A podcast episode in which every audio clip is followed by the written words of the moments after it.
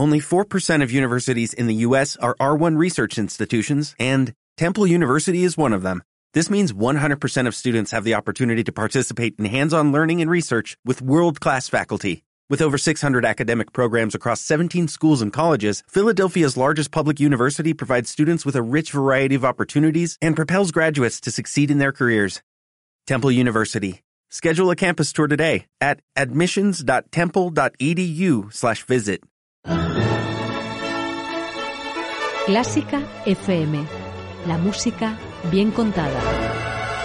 Por ejemplo, imagínate un concierto con los músicos repartidos por el público. Es decir, tú estás sentado en tu butaca y tienes al lado un clarinete, detrás está allí un violonchelo eh, y ahí adelante tienes una trompeta. ¿Esto, ¿Esto sería posible? Como concierto no lo sé porque el, imagino que el programa a elegir sería complicado. Como experiencia sonora es muy interesante y trabajando con coros es una cosa que se suele hacer, de hecho. Eh, no todas las piezas, pero si alguna el coro rodea o el coro se va saliendo de, de entre el público, se van uniendo voces, sobre todo con piezas sencillas. O sea que de loco este no tiene nada. Vale. A ver, ¿este qué te parece? Eh, un concierto anulando el sentido de la vista. Wow, esto estaría muy bien. Puede ser con la iluminación o directamente con algo físico que nos tape los ojos y que no podamos ver lo que está pasando. ¿Te gustaría? Eh, a mí sí me gustaría. Creo que es, cambia mucho eh, las dos propuestas que tú haces. El hecho de tener un impedimento físico que te tapa los ojos, que es un poco más invasivo, a dejarte la posibilidad de tener los ojos abiertos aunque estés en oscuridad total.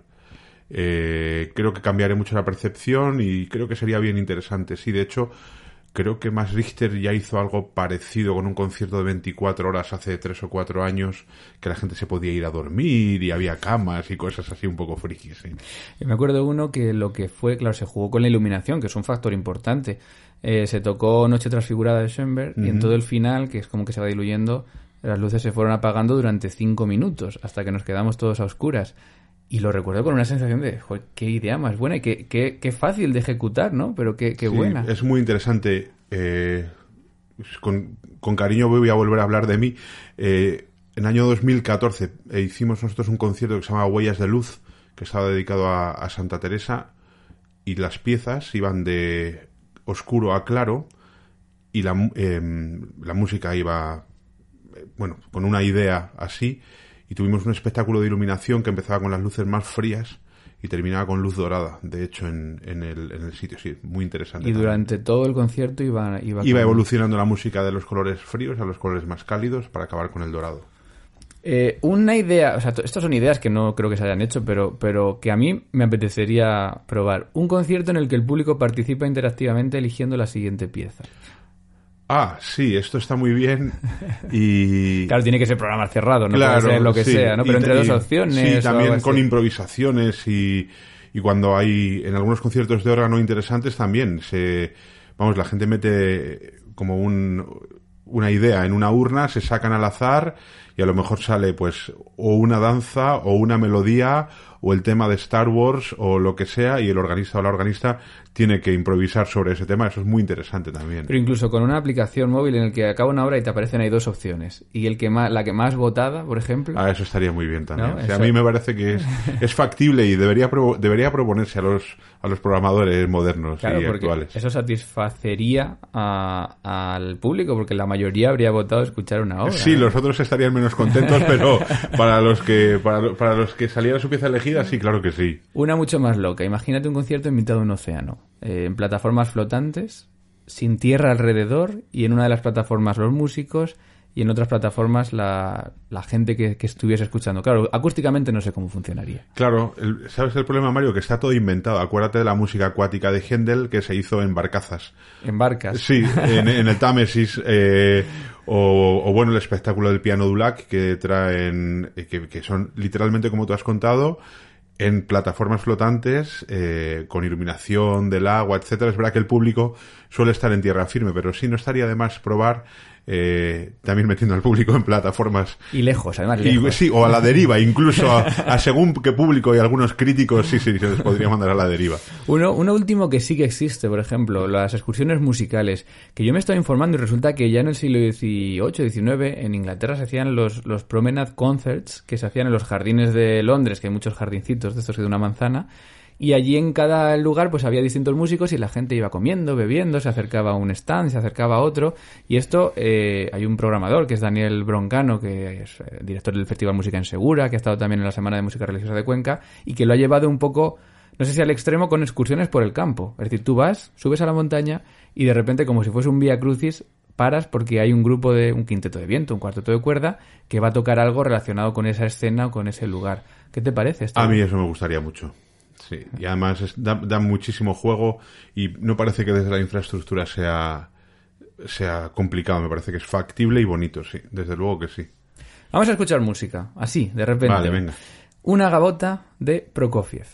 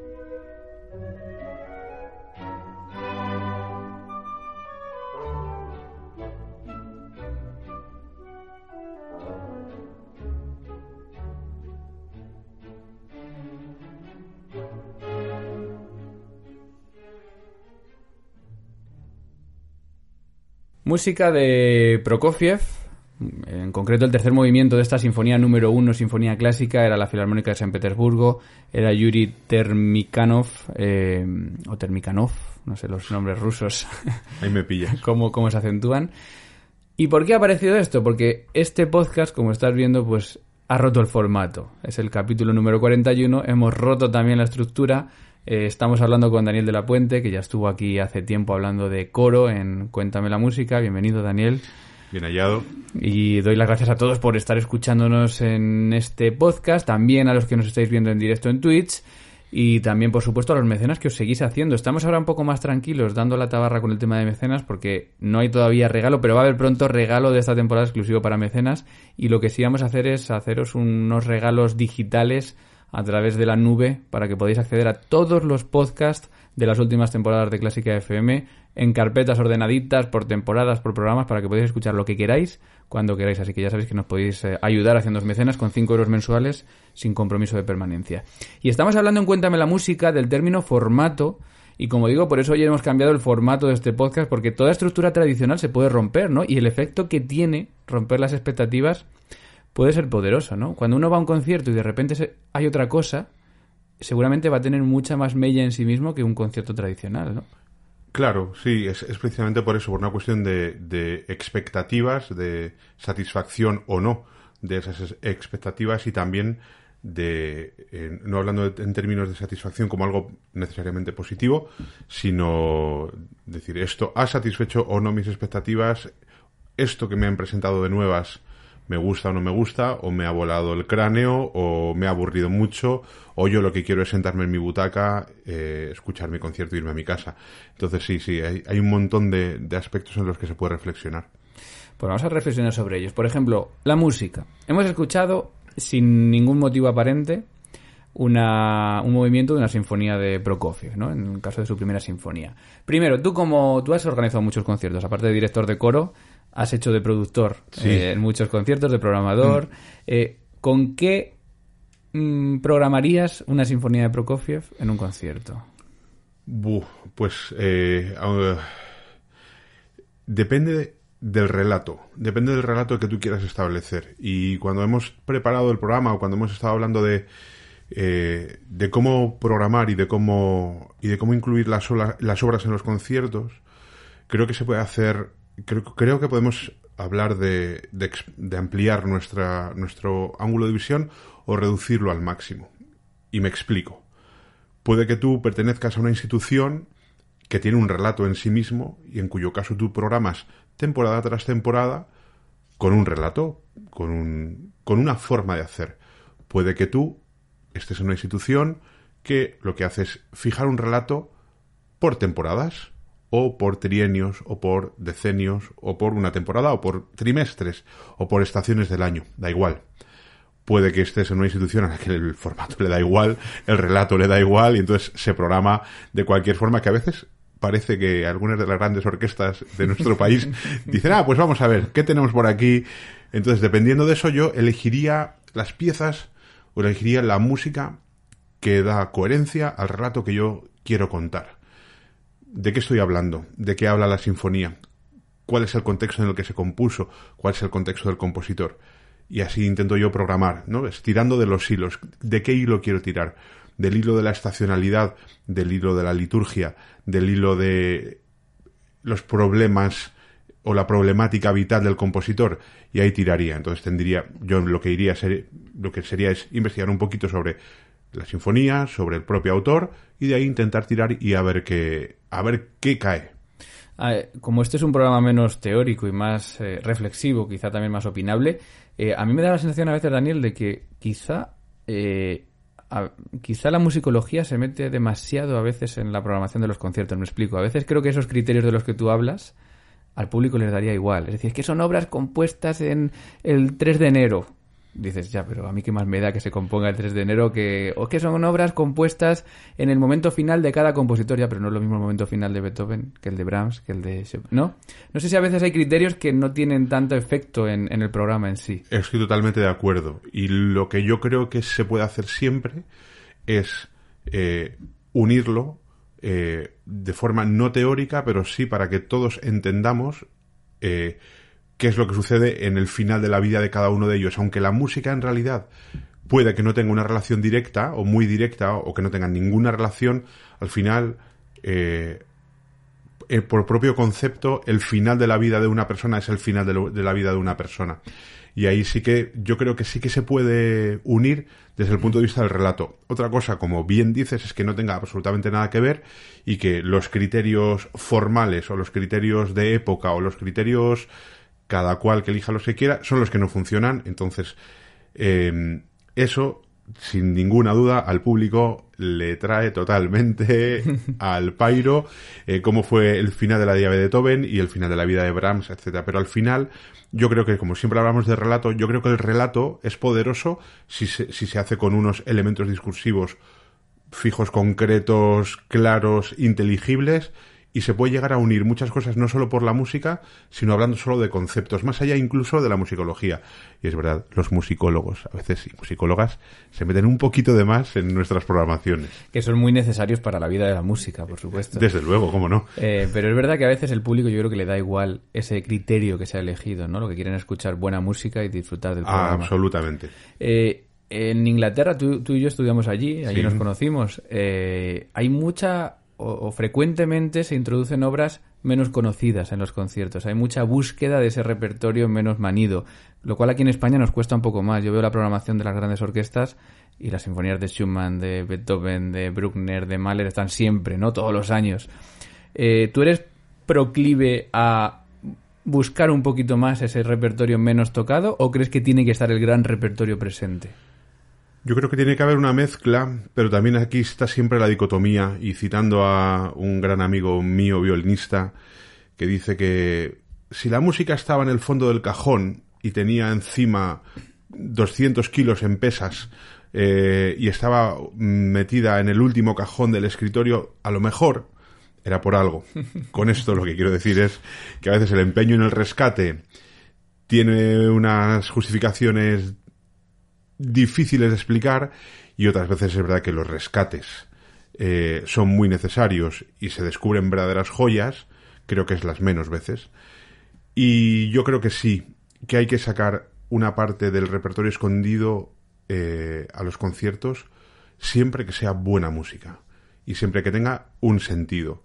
No sacar por sacar, no programar por programar.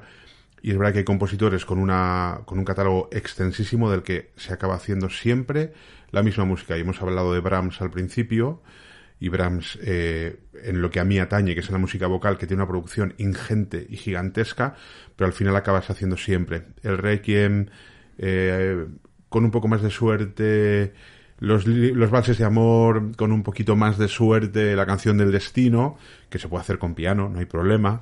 Eh, y ya si sigues indagando, tienes música para coro femenino y trompas, música a capela, música sacra, música profana, Em, entonces creo que esa música, sobre todo de compositores como Brahms, en el que Mario y yo tenemos cierto cierta fijación, efectivamente, em, sí que merece la pena investigar un poco y aunque sea en los conciertos pequeñas píldoras para que, para ir para que la gente pueda tirar de los hilos también. O sea, yo estoy de acuerdo en que hay hay mala música también compuesta, pero en, el programa de Hoy Toca descubrimos mucha música que de compositores que yo ni sabía que existían y que las oyes y dices, oye, pero esto no está tan mal. A lo mejor no es la primera de Beethoven, pero no está tan lejos de una buena sinfonía de, las primeras de Schumann, de Schubert. Eh, te hablo de compositores suecos o de compositores daneses que de repente dices, ¿quién es este hombre? Y hay buena música por ahí. ¿eh? Sí, a mí me pasó cuando, eh, pues en las primeras semanas de, de mi estancia en Londres, compositores de los que prácticamente no habíamos oído hablar. Eh, o muy tangencialmente, todo el mundo había oído hablar más o menos de Britten. Aquí en, en, el continente todo el mundo había más o menos hablar de Vaughan Williams, aunque solo fuera por sus grandes éxitos.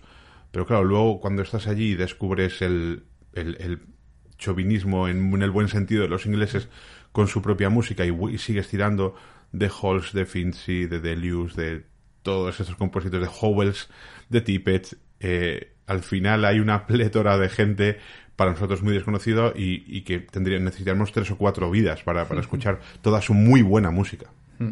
Bueno, vamos a hablar de cómo han cambiado, porque el término concierto, estamos hablando de formatos de conciertos, es decir, de cómo es esa estructura del concierto, que es algo no excesivamente viejo en el tiempo, porque hasta el siglo XVIII la música era de los palacios, de las iglesias, de los conventos y poco más, ¿no? Pero fue cuando la burguesía toma un poco de poder en la sociedad y se empiezan ya a organizar estos conciertos también en, salas de conciertos, se empiezan a crear salas de conciertos y el público comienza a ir a, los conciertos también.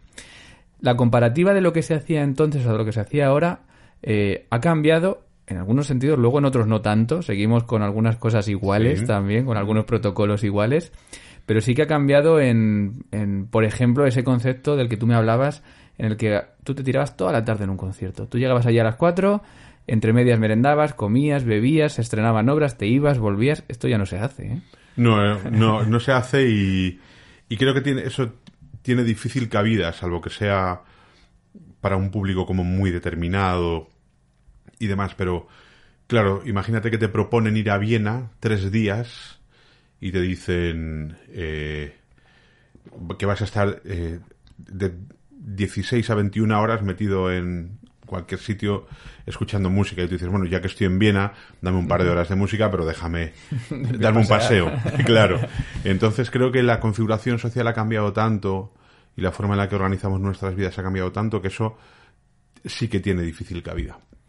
Hay eh, algunos lugares actuales, como, no sé, tú me hablas de Glinderburn. ¿Qué se hace allí? Glinderburn, sí al final es un poco, eh, bueno, tienes el festival que es tan, tan importante y sí que tiene un poco esa dinámica de ir a pasar el día, de ir a, aunque luego los, los, los conciertos sean conciertos estándar, pero sí que se va a pasar el día, ya sabes como a los ingleses les gusta un picnic, eh, se llega mucho antes, los descansos en Inglaterra, los hemos experimentado tú y yo, son muy largos generalmente para que dé tiempo a tomarse una dos o media docena de copas de vino.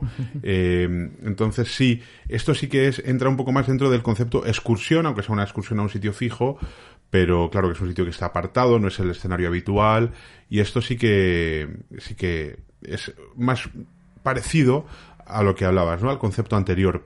Aún así, sigue siendo muy adaptado a, a los tiempos modernos. Y en, en Bayreuth se sigue haciendo. Este es un festival histórico. Sí, eso es. También es un poco por el hecho de que ir a, la ópera eh, o ir a, Bayreuth, a, a- bueno, para, para empezar a conseguir entradas debe ser ya complicado, pero también tiene una es una especie de peregrinación. No solo es ir al concierto, no solo es ir a escuchar la ópera, sino que se trata de llegar mucho antes, respirar el ambiente, también hay descansos largos. Eso sí que es una tarde en la ópera, ¿no? Y bueno, en Wagner ya se sabe también, ¿no? La- las duraciones, etcétera. Pero sí corresponde un poco a, a esa dinámica de ir a algo más o ir no solo al concierto. De hecho, yo no sé si he estado alguna vez en Berlín, en la, en la Berliner Philharmonie. A mí, yo solo he estado una vez en concierto y mm, me extrañó muchísimo, llegamos muchísimo antes al concierto por, por verlo y demás, pero hablo de una hora antes, ¿eh? o, una hora y media antes, y el, el, el hall estaba lleno. Todo el público estaba ya allí. Todo el mundo había dejado su abrigo en un, un guardarropa y un 75% así a, una, a primera vista, ¿no? Del público que había allí tenía un pretzel y una copa de vino espumoso en la mano. Entonces, dices, ah, sí, esta gente no solo ha venido al concierto, sino que es una parte también de socialización, es la Berliner Philharmonie, que es un, que es, es como un templo, ¿no? Y aquí yo no lo veo así. Si voy al Teatro Monumental, ya para empezar, llegar a Tocha 65 es un dolor de cabeza, te tienes que pelear con, con la mitad de Madrid que anda por la calle Atocha, que es muy angosta en ese momento. No es el lugar más bonito No es del el lugar mundo. más bonito del mundo. Si voy, a, si voy al Auditorio Nacional, pues tampoco hay nada por allá que, que me llame la atención. Eh, pues Entonces llego a las, si el concierto es a las siete y media, pues llego a las siete y veintidós, me da tiempo a subir a mi butaca, sentarme y empezar. Que es algo que en Inglaterra, por ejemplo, tampoco sucede. Cuando se construyó el South Bank Center, que Mario también conoce fenomenal, se criticó muchísimo preguntando ¿y quién va a ir al sur del río Támesis? Que bueno, en realidad está ahí mismo, a ver conciertos. Y se ha convertido en un lugar que bulle de actividad desde las 10 de la mañana hasta que acaba el último concierto. Es que Porque, hay de todo. hay- Claro, hay de todo y hay sitios donde estar, donde trabajar, hay una buena red wifi, hay muchas cafeterías, tú puedes comer, tú puedes merendar, tú puedes... Yo he tenido, no sé, decenas de reuniones en South Bank Center. Hay, Y- hay incluso escenarios secundarios allí para Sí, hacer actividades. ¿no? Exacto. Sí. Entonces, es algo que cuando se, yo creo que se plantean sitios como el Auditorio de Barcelona o Madrid, se intenta eh, o, o se conciben con la idea, bueno, Barcelona yo sé que fue así, se, concibe- se, se conciben con la idea de revitalizar un poco la zona. Pero si no llevan planes anejos, es imposible. Al final tú vas a tu concierto y luego te vuelves a tu casa o te vas a cenar con un taxi a donde sea. Es algo que en Inglaterra, cuando, cuando tú y yo hemos estado en Londres, mm, hemos llegado a un concierto para las 7, hemos llegado a las 4 de la tarde y nos lo hemos pasado cañón, porque hemos podido ver una exposición, hemos podido tomar un té, un café, hemos podido merendar. Entonces también hay que plantearse un poco el formato del concierto y lo que rodea al concierto, ¿no? que es- sería muy interesante. Y hablando del concierto en sí, vamos a hablar, ya hemos nombrado la palabra duración varias veces. Eh, claro, depende un poco la duración de cómo lo tomemos, si lo tomemos con la previa que tú dices o con lo que pueda haber antes y después, pero vamos a hablar directamente del tiempo en el que estamos sentados en una butaca, ese tiempo en el que uno se sienta hasta cuando se levanta. Eh, yo creo que debería haber una duración máxima permitida porque la concentración de uno y la- el cansancio físico yo creo que también, también llega en un momento dado. Por lo menos física de, de estar sentado antes de un descanso, antes de una pausa, antes de algo así. Eh, ¿Tú tienes establecida una duración o crees que podemos estar ahí cuatro horas? No, Eh, yo, o sea, yo los conciertos, yo trato de huir de los conciertos largos porque no de lo- sencillamente porque no los disfruto. Porque o hace mucho frío, o hace mucho calor, o te abren un caramelo, o la versión de ese día no es buena, o es muy buena, pero tú estás muy cansado porque tú tienes una vida. Entonces, em, a mí los conciertos, particularmente, eh, los conciertos largos, o los conciertos que se van a dos horas y diez minutos sentado en tu butaca, se me hacen muy complicados, muy complicados, y también en la vida de hoy en día que perdemos la concentración en el minuto 46 que estamos haciendo una actividad, pues también hay que pensarlo un poquito. el- eh, la pandemia trajo consigo, sobre todo justo después de- del encierro general, los conciertos más breves, sin descanso, porque claro, no se podía hacer descanso para que la gente no, No se, no socializara. socializara Mm. entre ellos.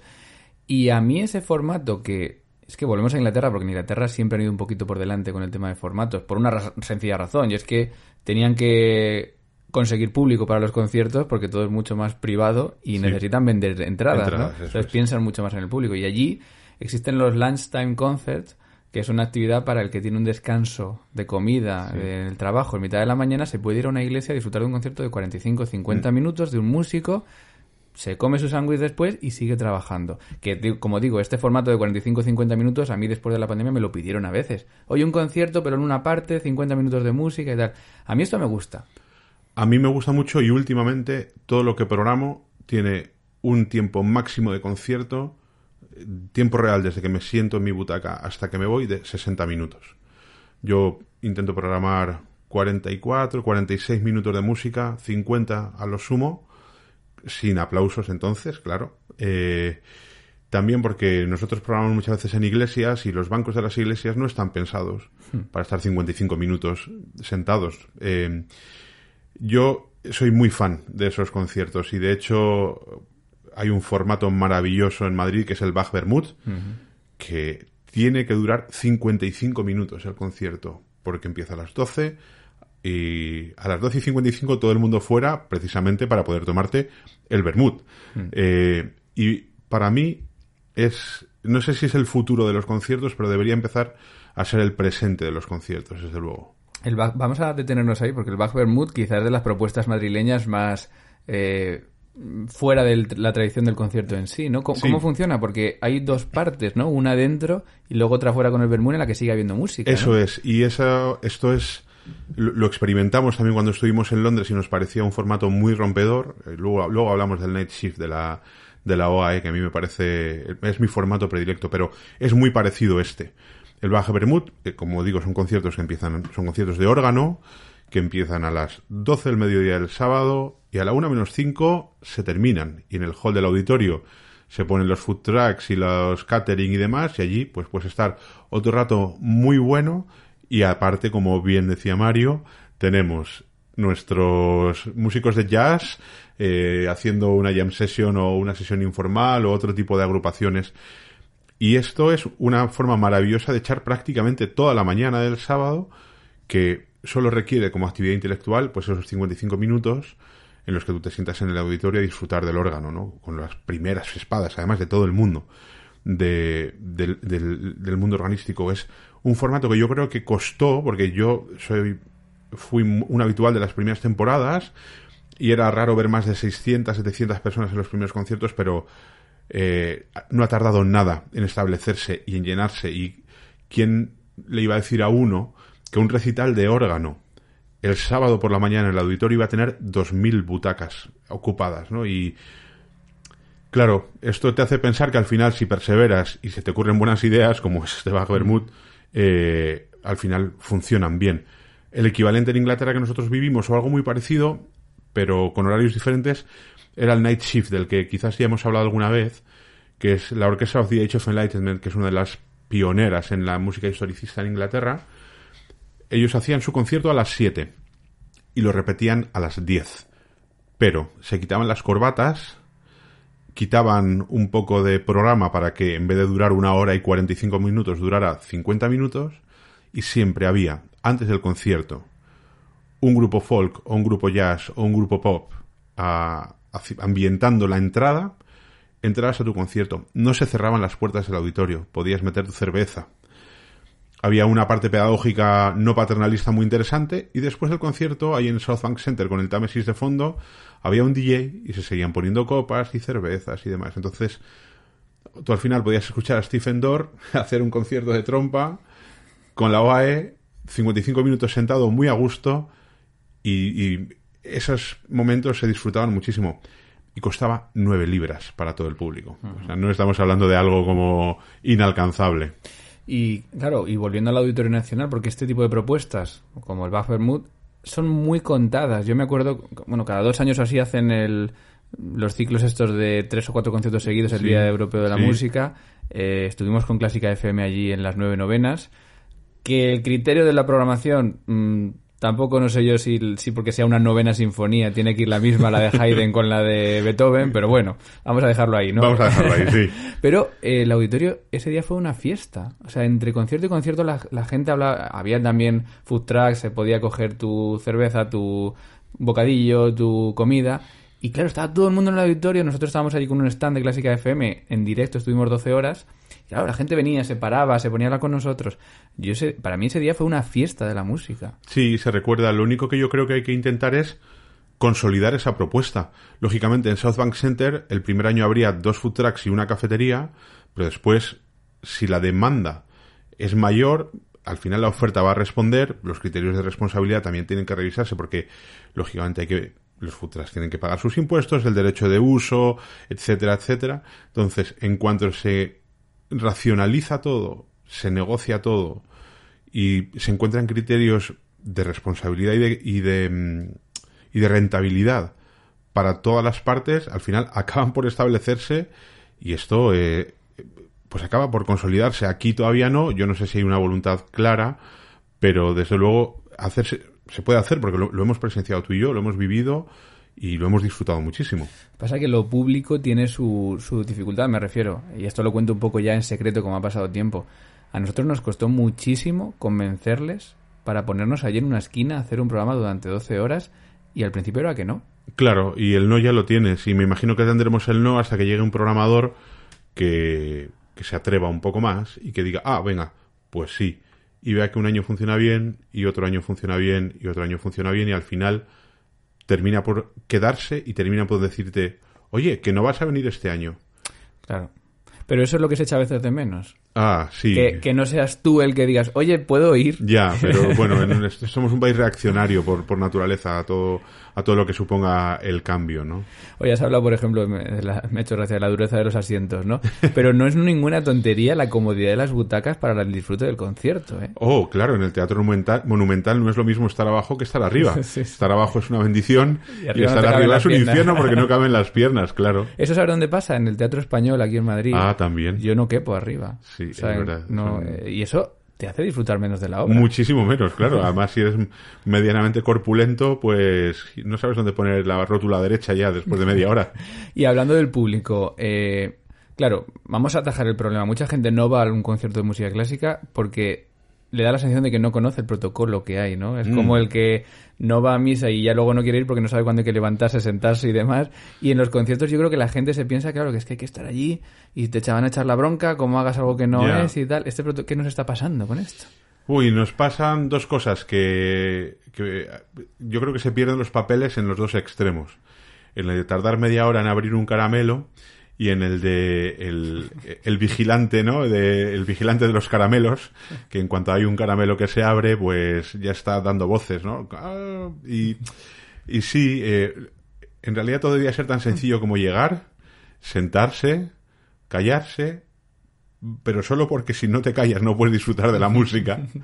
Estar a gusto y contento, aplaudir más o menos cuando te apeteciera, que es algo que también de lo que también se puede hablar, y, y luego irte a tu casa contento. Pero es verdad que hay un montón de hay un montón de, de problemas con todos estos conceptos. Voy a recuperar un momento de Cuéntame la música que estuvo aquí eh, Cibran Sierra, violinista del Cuarteto Quiroga. Maravilloso. Eh, estuvimos hablando de, de- de muchas cuestiones de interpretación, pero nos sacó una anécdota de un eh, concierto, bueno, de una carta que escribía Mozart a su padre tras un estreno. Y quiero que nos fijemos en cómo habla del público, porque creo que ha cambiado mucho Uy, mucho. la reacción y la concepción del público de entonces, estamos hablando del siglo XIX, XVIII, todavía XVIII, eh, con respecto a qué pasaría hoy en una sala de conciertos. Fijaos.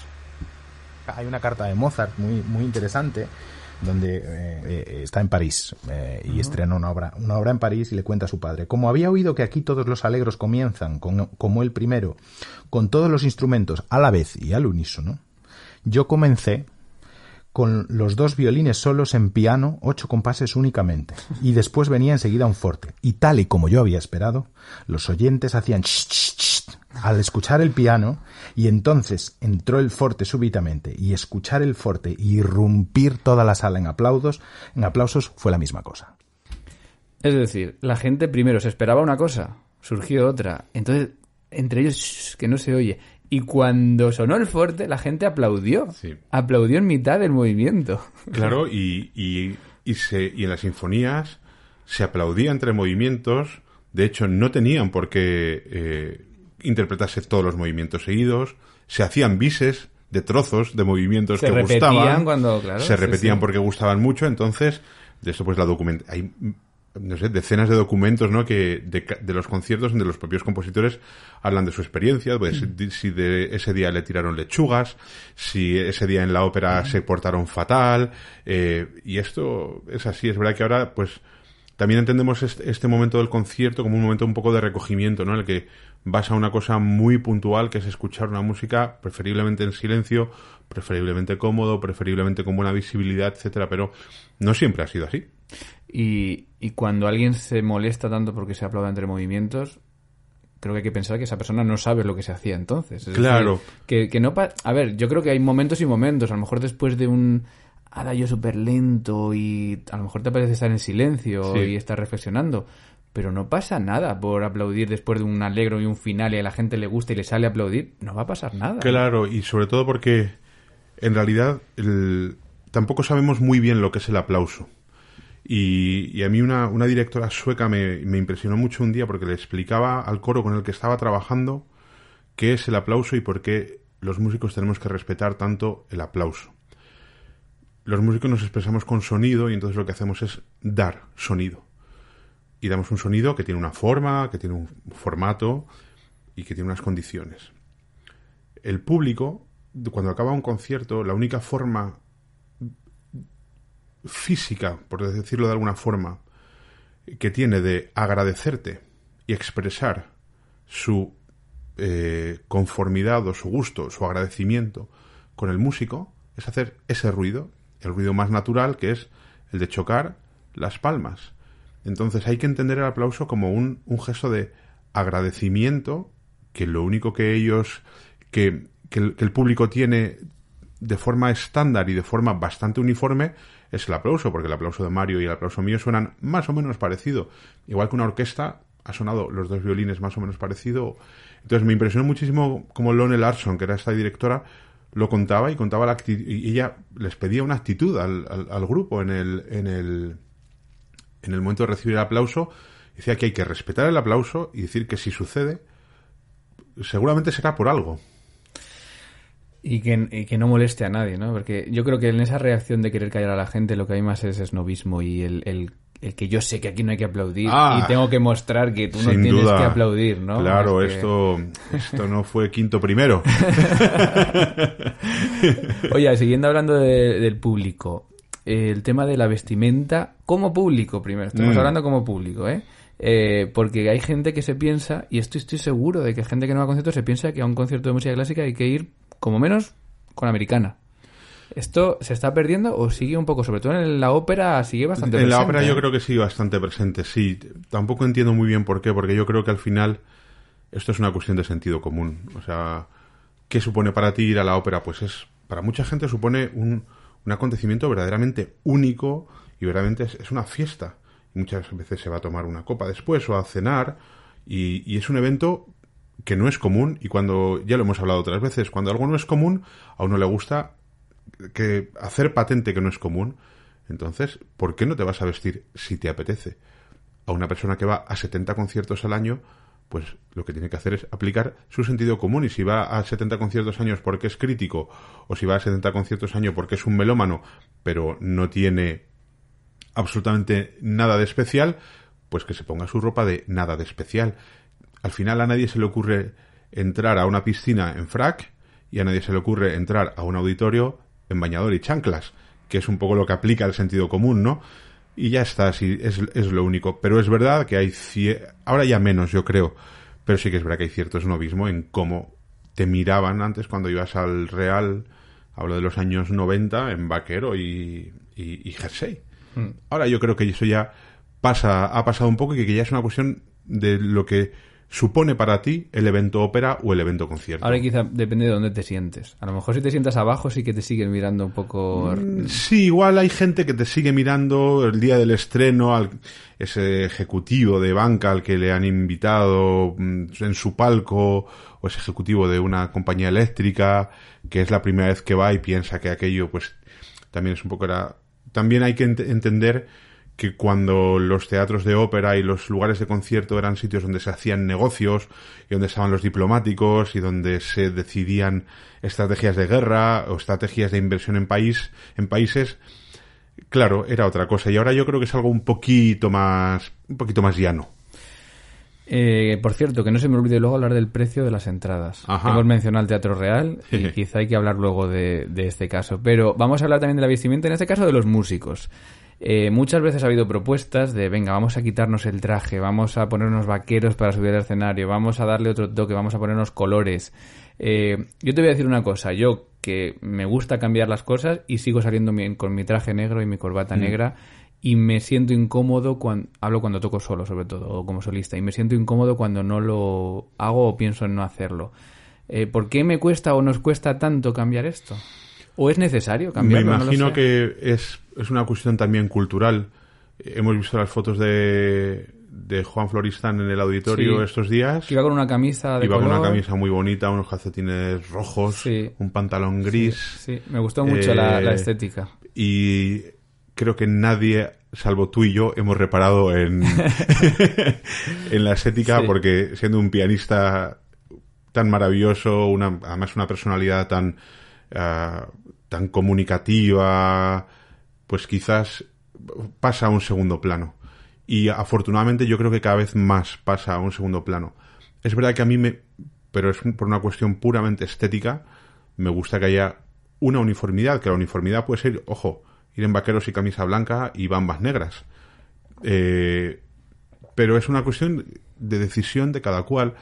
Y luego también porque parece que no, pero facilita mucho las cosas decir, señoras, señores, de negro. Señoras, señores, traje blanco, traje negro, camisa blanca, corbata gris. Eh, entonces eso, desde el punto de vista de la producción, facilita. Eh, como siempre, yo creo que el sentido común al final es lo que, lo que tiene que imperar. Y también el relato de tu institución. ¿Qué es lo que quieres? Eh, o cómo se comporta, o cuál es la forma en la que tú quieres demostrar, o mostrar más bien, al público una, parte de tus principios, ¿no? Pues voy en frac, pues voy en chaqué, pues voy con un traje negro. A mí, como tú bien comentabas, a veces me cuesta un poco eh, llegar a según, qué conciertos y ver a un grupo profesional de una institución pública ir en pantalón negro y camisa negra, cada uno una camisa, cada uno un pantalón y decir, claro, ¿qué supone para la institución, no para ellos? Aquí el músico hace lo que se le dice, lógicamente pero ¿qué supone para la institución no tener una uniformidad? O salir al escenario es una cosa muy especial, como tú bien mm. decías. Y creo que lo, hacemos también especial en la forma en la que nos presentamos, viviendo en una sociedad tan visual, en la que todo entra por el ojo siempre antes. Entonces ahí es donde tiene que entrar la reflexión. La joven Orquesta Nacional de España, por ejemplo, tiene un protocolo de vestimenta que a mí me parece bien porque es una mezcla de las dos cosas. Hay que ir en traje o, de negro, pero hay que llevar un distintivo de color. Hmm. Cada uno lo que quiera. Puede ser un pañuelo, puede ser una corbata, puede ser una coleta, pero que todo el mundo lleve el color que quiera, algo que le dé un poco de luz al escenario. Y estéticamente funciona muy bien porque hay, hay, una elegancia, pero hay una un dinamismo, ¿no? Sí, sí. Es esa. Es es un poco eso, ¿no? Esa es qué quiere la, la Honda. Dar un toque de color no solo con su música, sino con su indumentaria. Pues es perfecto. Vamos a acabar, bueno, estamos ya con los últimos detalles, ¿no? Pero eh, hay mucha gente que dice por qué, porque no se puede eh, beber una cerveza mientras estás dentro de un auditorio, porque no puedes tener tu vaso eh, o tu vino o algo así dentro de un auditorio. Y claro, yo a mí se me ocurren cosas a favor y cosas en contra. Yo tampoco tengo clara la opinión al 100%, pero ¿tú qué piensas, Daniel de la Puente? Yo eh, tendría que ver el tipo de concierto, el tipo de auditorio. Claro, 2.500 personas bebiendo vino mientras eh, un solista de piano en un auditorio gigantesco intenta sacar adelante un imposible Chopin, eh, escuchar el tintineo, todo esto se me hace complicado. Creo que, como decíamos antes, la evolución del formato, la mezcla del formato hace que a lo mejor en una segunda sesión de ese concierto, ante un público un poquito más relajado, ya entre la posibilidad de eso, como decíamos con la OAE, de no cerrar puertas y que cada cual pudiera meter su cerveza.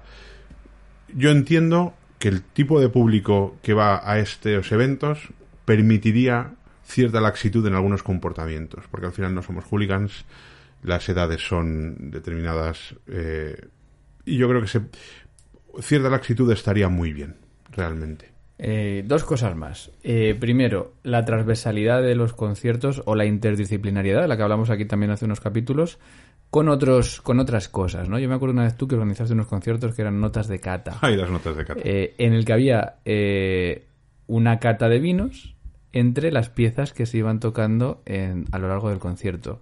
Eh, que me parece fantástico, ¿no? Y yo creo que la gente estaba, aparte de bastante contenta cuando acabó el concierto, estaba encantada de haber disfrutado de esto. Es decir, hay necesidad a veces de mezclar distintas disciplinas para que el disfrute del público sea todavía mayor. Yo creo que sí, y también porque al final la gente que iba a escuchar la música descubrió los vinos y la gente que iba a beber los vinos a lo mejor descubrió la música. Y la transversalidad de estos conciertos o de estos eventos lo único que hace es abrir miras entonces, si están bien planteados, si son honestos y si son, ah, pues eso, al final lo, del sentido común, ¿no? Eh, yo creo que eso funciona fenomenal, ya sea con catas, ya sea con cuadros, ya sea con imagen, ya sea con actividades sensoriales. Creo que esto es algo eh, que de hecho para la atracción de nuevos públicos, con independencia de las edades, es algo que se empieza a hacer imprescindible. Última pregunta difícil. Eh, ¿Son ¿Es la música clásica o son las entradas de la música clásica caras? Así, como pregunta en general. En algunos escenarios y en algunos sitios son muy caras. Y es lógico que, que, que haya que pensárselo dos veces. En otros lugares yo creo que son muy baratas y muy razonables. Y sí que hay que poner nombres a esto de lo que conocemos, pueden poner, de lo que conocemos en Madrid. A mí las entradas del Real me parecen caras pues, lógicamente en términos relativos, porque todos sabemos lo que cuesta armar una producción en el real, ¿no?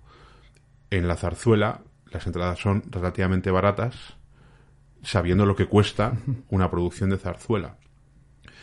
Y en los ciclos del INAEM, por ejemplo, a mí me parece que son razonables, porque tú puedes ir a por una buena butaca a un, a un precio módico. Es verdad que para mi gusto han subido muchísimo los precios en los últimos 6, 8 años ha sido una barbaridad porque estas butacas de 11 euros del, de la auditoría no existen, las de 19 son muy escasas y a mí también me pasa que prefiero ir a menos conciertos y estar más cómodamente sentado y más cerca que ir a más conciertos pero en una distancia lejana.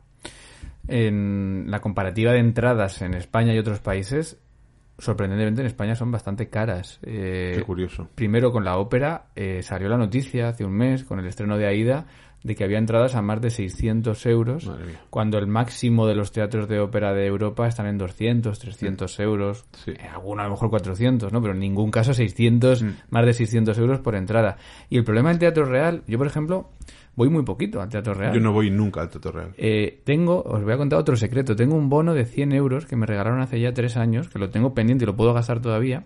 Pero cada vez que voy a, comprar una entrada, eh, claro, digo, venga, voy a intentar estar bien, verla bien. Eh, pues aparte de los 100 euros, me tengo que gastar otros 200 o 300 mm. para dos entradas. Para estar en un sitio que no sea muy bueno, pero que pueda ver la ópera decentemente. O sea, es imposible.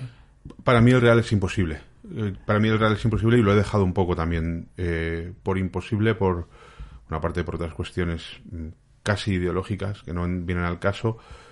A mí no me merece la pena, desde luego, porque me sale, quiero decir, es que esto es casi literal, me sale más económico tomar un avión para ir a Covent Garden, donde puedo conseguir una entrada, las entradas de 24 horas famosas, donde se ve la ópera estupendamente, por muy poco dinero y puedo comprar una entrada bastante buena sin necesidad de acudir a ofertas de última hora por unas por unos módicos eh, por unas cantidades módicas entonces al final es lo que me hace no, no ir al real en este caso sin embargo sé que como tú decías se puede ver a la bueno han subido los precios pero bueno por 20 euros puedes ver un buen concierto en el Auditorio Nacional, Sí. una buena orquesta. Y por 30 euros en la zarzuela tienes una entrada maravillosa para ballet o incluso para zarzuela.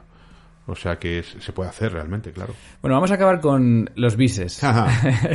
Porque eh, te voy a pedir que solo ha sonado una música al inicio, que ha sido Prokofiev, que nos ha servido para hablar de, de la música de los conciertos. Claro, este término no es musical, pero vamos a acabar con música. También vamos a romper la despedida del programa como suele ser.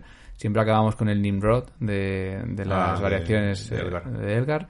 Pero en este caso quiero que pongas tú la música final con un bis. Eh, en enero y febrero, eh, la Fundación Juan March plantea un ciclo que se llama Propinas y son conciertos en los que el programa no tiene, no hay primero no hay programa de mano, es decir, la gente no sabe lo que va a ver y todas las piezas son propinas o posibles propinas de un concierto, es decir, esa pieza que el músico regala o la orquesta regala al final si la gente aplaude mucho. Primero, ¿tú eres fan de los bises? Depende del programa. Hay programas en los que la última pieza es la última pieza. Es un ejemplo, un ejemplo tonto. ¿Qué cantas después de terminar el Requiem de Mozart? Nada. A veces se repite el lacrimosa Y, y no. y yo no haría nada, pero es verdad que Mark Minkowski hace unos años, cuando acababa el Requiem de Mozart y sin solución de continuidad, o sea, continuaba el sonido, hacían un enlace orquestal y empezaban con el motete a beber un corpus. Que es una opción muy chula, por ejemplo. Sí. Yo no lo haría, pero me parece, me parece muy chulo, sí. Pero ¿qué haces después de, de la primera de Mahler? No hay... Es mejor que cada uno se vaya a su casa con esa sensación. Claro, ¿qué haces después de terminar el Requiem de Brahms? Sin embargo, con piezas, porque me estás poniendo ejemplos de piezas largas. Sí, más Sin embargo, larga. cuando es programa de piezas breves, sí cabe a lo mejor luego otros dos, tres minutos. Sí, de- todo depende del discurso y también de, de- de lo que quieras terminar expresando, desde luego que sí. eh, también con límite. He visto bises o he escuchado bises de 8 o 10 minutos. Para mí, más de cuatro minutos es un poco... También depende de lo que haya durado el concierto previo, claro. Y una última cosa que se me había olvidado comentarte. Vamos a, vamos a despedirnos con el bis que tú me digas, pero no hemos hablado de hablar en los conciertos. Se- Ah. Se, me ha pasado este tema. Eh, ¿A ti te gusta? ¿Eres fan de, de las charlas in de conciertos? Ya sabes que sí. Eh, eh, hay que prepararlas muy bien. Hay que saber que se cuenta. Y yo tenía cierto complejo hasta que escuché en, en Elizabeth Hall, en, en South Bank Center, a Marin Olsop, eh, que, tenía un micrófono en, el podio y digo, pero esta señora se va a poner a cantar porque no lo había visto nunca. Y era un concierto de la novena de Borsak. Y lo que ella se trajo al, al- a, a un coro gospel em, londinense muy bueno y todas las melodías gospel que están contenidas en la novena se hicieron en la primera parte del concierto con el coro. Qué guay. Y ella lo contó absolutamente todo. Y bueno, ella es una comunicadora absolutamente genial. Y entonces en ese, en ese momento dije, pues es que creo que se puede y se debe. Eh, y si no se quiere, también, ¿eh? O sea, me parece todo fantástico. Pero creo que derribar la pared eh, física del silencio entre nosotros y el público muchas veces hace mucho bien. Recuerdo un ejemplo más cercano cuando todavía no se hablaba. Estoy hablando de hace do- 11 o 12 años. Y en el Auditorio Nacional, precisamente en este ciclo de Scherzo del que hablábamos, llegó eh, Josep Colom, que es uno de los grandísimos pianistas españoles, y cogió un micrófono y fue entre obra y obra pues comentando alguna cosita. Y a mí me, me chocó muchísimo, pero eh, creo que nos contó su percepción. O sea, no, no vino a dar una clase. Eso, eso, es que es, es que es eso, es eso, es, hay que contar, hay, hay que salir del academicismo y de la musicología en, ese, en este, y hay que ayudar a escuchar. Y muchas veces ayudas a escuchar desde tu propia percepción de la música. Sin embargo, te voy a contar una mala experiencia también, y ya acabamos. Eh, también vi a un gran guitarrista eh, que, está, que está muy de moda, que es Milos Karadak, me parece que es apellida. Eh, fue en el Festival de Toronto. Y fue un monólogo con piezas de guitarra entre medias. Y eso no me gustó. Es sentido común. Además, monólogo incluso con chistes y demás, que, que ya llega un momento en el que se mezclan demasiadas Sí, cosas. exacto. Bueno, tu bis, Daniel de la Puente, ¿con quién nos quieres delitar para cerrar este- Bueno, como esta estamos románticos últimamente por lo que viene en el futuro, voy a proponer un bis relativamente largo, pero bonito que yo he planteado en algunos momentos y que voy a volver a plantear, eh, que es Verleihungsfrieden de Mendelssohn, porque significa danos la paz. Y al final, pues, lo mejor que le puedes desear a alguien después de un concierto, sobre todo si has hecho ese tipo de música, eh, pues es eso, que se vaya en paz con el universo, con uno mismo y con la gente que le rodea. Así que este es el que os recomiendo. Pues nos vamos a ir en paz. Daniel de la Puente, te agradezco muchísimo, me ha hecho mucha ilusión volver a hablar contigo. Igualmente para mí. Y esto es música. Esto es la música, es la mejor música del mundo. Te la contamos cada día en Clásica FM. Y un saludo de quien también te ha contado hoy la música, Mario Mora. Nos vamos con Mendelssohn y nos vamos en paz. Adiós.